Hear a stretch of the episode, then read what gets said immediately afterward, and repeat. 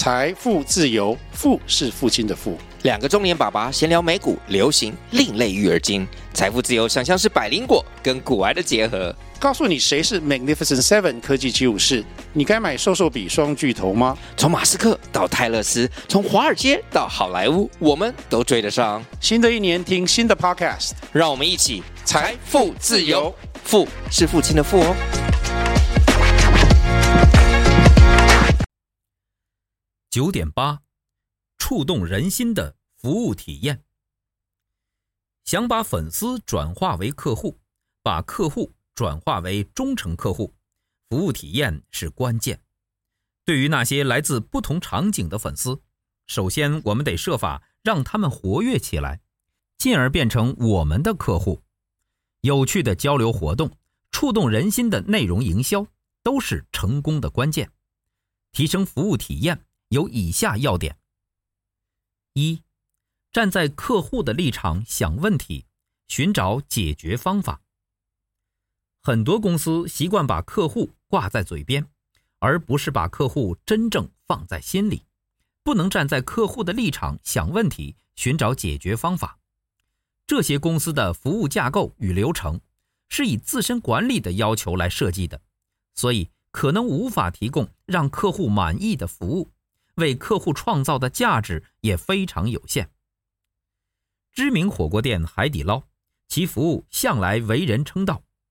二零一七年年底，海底捞推出了一个让人意外的活动：用餐客户可以自备食物或酒水，并且不收取额外费用。海底捞打破了市场惯例，通过意料之外的服务优化体验，进一步提升了自己的形象。二，把选择权交还给客户。本来客户应该有权选择在什么时候、什么地点、以什么方式接受什么样的服务，但现在很多公司反其道而行之，特别是传统的保险公司。所以我们要把选择权交还给客户，而不是交给客户。保险公司长期以来一直依赖中间渠道为客户提供服务。业务员背负着公司和客户的信任，替公司为客户规划风险保障。金融科技的去中间化和信息透明等特点，弱化了业务员的简单代理功能，同时强化了对专业财务顾问的需求。选择权和主导权已开始转移，能够提供更好的客户体验的保险公司和业务员，才有机会获得客户的青睐。三，让客户有赚到的感觉。小恩小惠，只送不卖，或在同样的价格下让客户有赚到的感觉，这些都利用了消费心理，与产品和服务的设计有关，与定价策略也有关。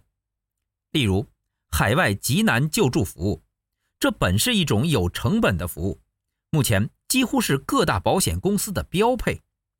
当年。第一家推出这项服务的保险公司，无论出于什么原因，很聪明的没有向客户额外收费，让客户有赚到的感觉，结果大受市场的欢迎。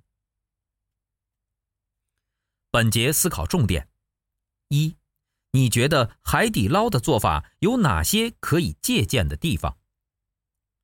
二，针对提升服务体验的三个要点。